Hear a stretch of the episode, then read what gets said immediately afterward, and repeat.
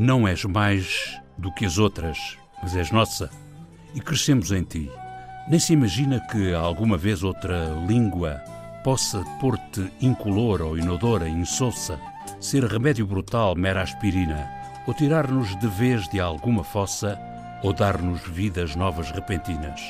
Enredada em vilezas, ódio, troça, no teu próprio país te contaminas, e é dele essa miséria que te roça, mas com o que te resta me iluminas. Vasco Graça Moura, lamento para a língua portuguesa. Em meu nome. Em seu nome.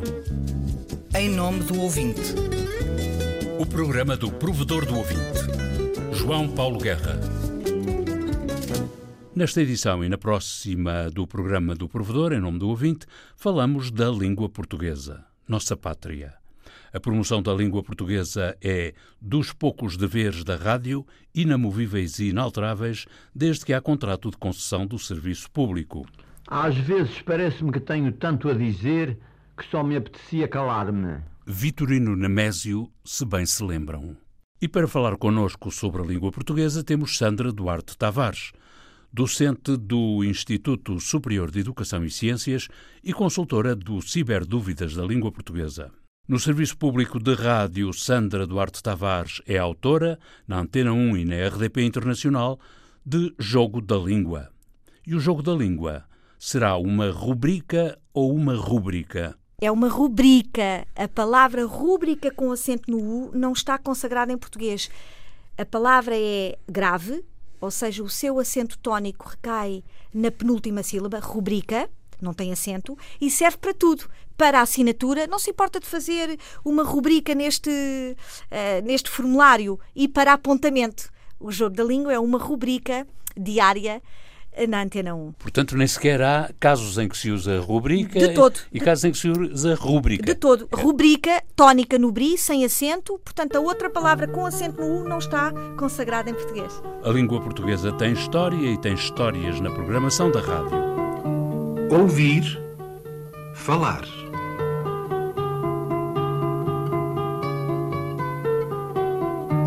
Ó oh, senhora Dona Anica! Traga os seus, venha aprender. Venham falar português, a escutar e a escrever. No arquivo histórico da RTP já só se encontram registros de programas sobre língua portuguesa desde os anos 70 do século XX. Dos mais antigos existem alguns documentos em papel, mas os sons, esses, já não é possível ouvi-los em lado algum.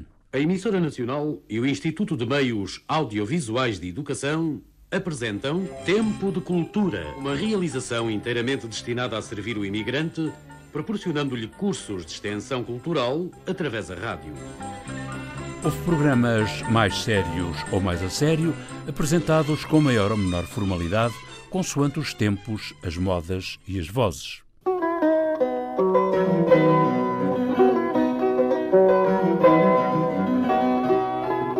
Língua Portuguesa pela doutora Edith Estrela.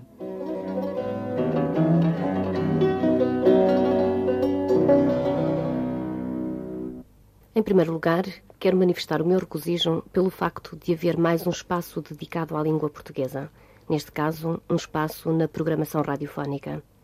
Em meu nome, mas fundamentalmente em nome da língua portuguesa, muito obrigada. Nesta edição e na próxima do programa Em Nome do Ouvinte, Sandra Duarte Tavares aceitou responder a queixas e críticas de ouvintes enviadas ao provedor. Não sei tudo, como é óbvio, não é? Por exemplo, a queixa de um ouvinte de Castelo Branco questionando o uso de bengalinhas de falantes da rádio como ans e uns antes de arrancar com uma ideia ou uma simples frase. Isto aconteceu desde que a rádio passou a ter muito mais improviso, como forma de sustentar o discurso, pensando no que se vai dizer a seguir.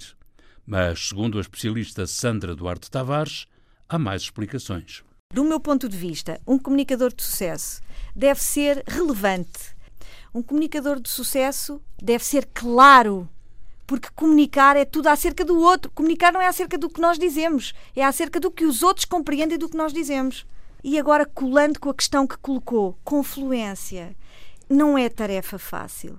Porque nos diretos, nos improvisos, enfim, nós, um comunicador também é um ser humano. Uh, Sai-nos um. A mim, com certeza, durante o meu discurso, uh, ter-me a sair também um um, um an, quais são as outras? São muletas linguísticas. Qual é o meu conselho? É uma boa preparação para evitar essas muletas linguísticas, para que o meu interlocutor, o meu público, a minha audiência, receba a mensagem, aspas de pantufas e confortável, sem tropeço, sem se cansar, porque se durante o meu discurso eu uh, recorrer a essas muletas, às tantas eu posso perder o meu interlocutor. Sim. Ele perde-se, ele fica cansado. Linguagem a precisar de muletas, no português tal qual se fala, por vezes, na própria comunicação da rádio. Mas para Sandra Duarte Tavares há mais e pior e erros de português mais irritantes custa-me e sinto alguma eh, urticária, alguma dor no coração quando ouço erros como estes. Houveram, uh, hades, adem e ouçam. Eu já ouvi estes erros de pessoas com responsabilidade social. Uh, aderência à greve, estes erros custam-me imenso. Outro erro tão irritante como comum. Trocar o de pelo desde quando, por exemplo, se quer chamar à antena um correspondente que está no estrangeiro. A especialista em língua portuguesa esclarece. De apenas a preposição de, sim, porque o desde para dar uma resposta como eu gosto com rigor, eu teria de fazer um estudo aprofundado para garantir que a expressão desde não pode ter um valor que não seja temporal, mas a priori tem um valor temporal. Portanto, se eu tenho um valor locativo de Paris, a repórter X, de e não desde. Ou a partir de. Ou a partir de, exatamente. Muito bem. Justíssimo. Outro ouvinte colocou ao provedor uma questão sobre a numeração dos séculos. Isto porque ouviu, com erro, na antena 1, qualquer coisa como século V. Na ocasião, o provedor respondeu ao ouvinte. Mas será que os séculos se designam numérica e ordinalmente? Ora bem, eu não vos consigo dar uma resposta como eu gosto, com rigor. O que eu tenho ouvido de pessoas que me inspiram, de mestres, de especialistas da língua, é o seguinte: de facto, até ao 10 devemos usar o ordinal. Século I, século II, só a partir do 10 devemos usar o cardinal. Século X, século XI, século XII. Certamente devemos modalizar o discurso quando não temos a certeza. Questão muito levantada por ouvintes nas queixas ao provedor, porque muitas vezes é dita na rádio, talvez agora com menos frequência, é a expressão tragédia humanitária. Ainda bem que se usa menos, porque é um erro, como assinala a autora do programa Jogo da Língua. Muito comum. O que é que acontece aqui com a tragédia humanitária? Eu vou falar uh, de forma breve sobre uma área da linguística que me agrada particularmente, que é a sintase. O que é que acontece? As palavras têm uma carga afetiva, uma carga semântica a palavra humanitária tem uma carga positiva. As palavras juntam-se como nós, dos amigos nós escolhemos. As palavras são assim. Elas escolhem com quem quer estar. E o adjetivo humanitário escolhe estar com uma palavra de carga neutra uh, ou positiva. É uma situação humanitária, a situação tem uma carga neutra, mas já não com palavras negativas. Crise, tragédia, já não cola do ponto de vista sintático-semântico. Ok? Portanto, devemos dizer crise humana, tragédia humana. Porque humana já tem carga neutra. O provedor do ouvinte tem, por vezes, que fazer consultas em matéria de língua portuguesa para responder a críticas, queixas e perguntas de ouvintes, e para casos mais correntes e mais urgentes, há sempre o recurso ao Ciberdúvidas da Língua Portuguesa, do qual Sandra Duarte Tavares é consultora. Nós trabalhamos pro bono em prol da língua portuguesa, do amor que temos pela língua. É um serviço público sobre a língua portuguesa. Consultório linguístico, temos vários textos publicados, alguns artigos que eu escrevo mensalmente para a revista Visão, a edição digital. E o Ciberdúvidas não partilha só os meus, partilha também artigos de outros autores sobre questões linguísticas, sobre questões da história da língua. Portanto, é um conselho que eu dou. Consultem o Ciberdúvidas da língua portuguesa. A língua portuguesa, minha pátria, chamou-lhe Bernardo Soares, heterónimo de Fernando Pessoa, no livro do Desassossego. Mas esta língua é pátria de portugueses e brasileiros, guineenses e cabo-verdianos, angolanos e são tomenses, moçambicanos e timorenses. O meu pai é português e ele ouvia sempre a emissora nacional na altura. Ah, agora, se estiver em Timor, ouço através da internet, mas a internet não chega a todo lado. E a FM, devido às características geográficas de Timor, há que haver muitos, muitos transmissores de repetição para ter FM em todo o sítio. Né? E eu volto a bater no coisa, ondas curtas era essencial para nós. Porque estamos a lutar fortemente em Timor para a evolução da língua portuguesa e implantação em Timor. É a nossa língua oficial, para além do tétum. E, e, como eu disse, era um dos instrumentos que, que muito apoiavam e apoia, através da rádio, as pessoas que ensinam o português e a quem quer eh, queira falar bem o português, o ouvir, parece que não é, é um dos melhores instrumentos para, para se aprender uma língua. Gabriela Carrascalão, jornalista e artista timorense. De momento, há uma outra querela em volta da língua portuguesa.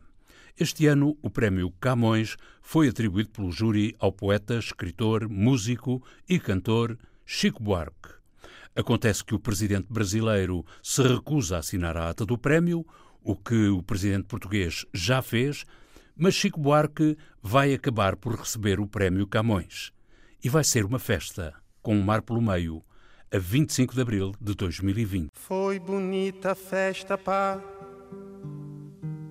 Fiquei contente e ainda guardo renitente um velho cravo para mim. Já murcharam tua festa, pá mas certamente esqueceram uma semente em algum canto de jardim. Sei que há léguas a nos separar, tanto mar, tanto mar. Sei também quanto é preciso para navegar, navegar. Canta primavera, pá. Cá estou carente manda novamente algum cheirinho de alegria.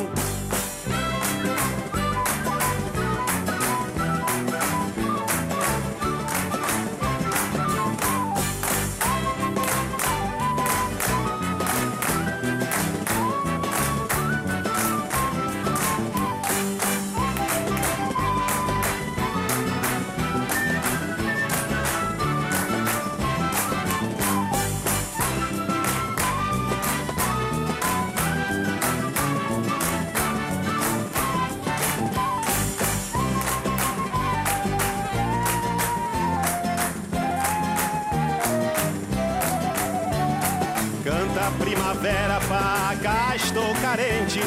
Manda novamente algum cheirinho de alecrim.